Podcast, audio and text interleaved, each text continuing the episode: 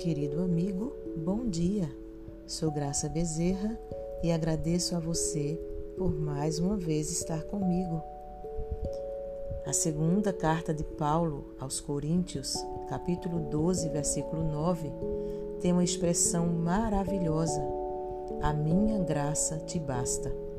E sobre essa expressão, o pastor Charles Spurgeon faz o seguinte comentário: Se nenhum dos santos de Deus ficasse pobre ou em provação, não conheceríamos tão bem nem metade das consolações da graça divina.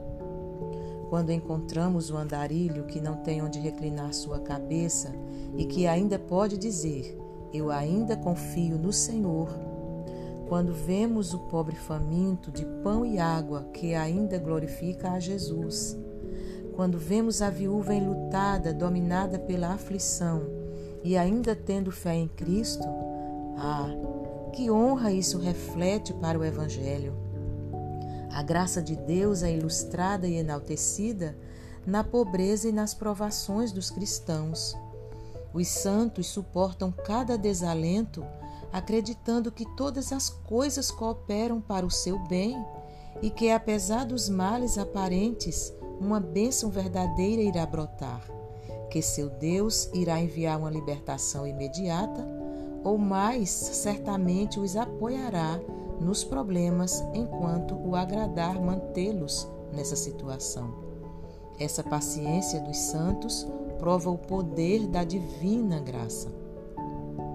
As obras-primas de Deus são aqueles homens que se erguem em meio às dificuldades e se mantêm firmes e inabaláveis. Aquele que quer glorificar a Deus deve estar ciente de enfrentar muitas provações. Nenhum homem pode ser bendito perante o Senhor, a menos que sejam muitos os seus conflitos. Se então o seu caminho for de muitas provações, regozije-se nele, porque terá uma demonstração melhor da suficiente graça de Deus. Quanto a ele falhar com você, nunca sonhe com isso.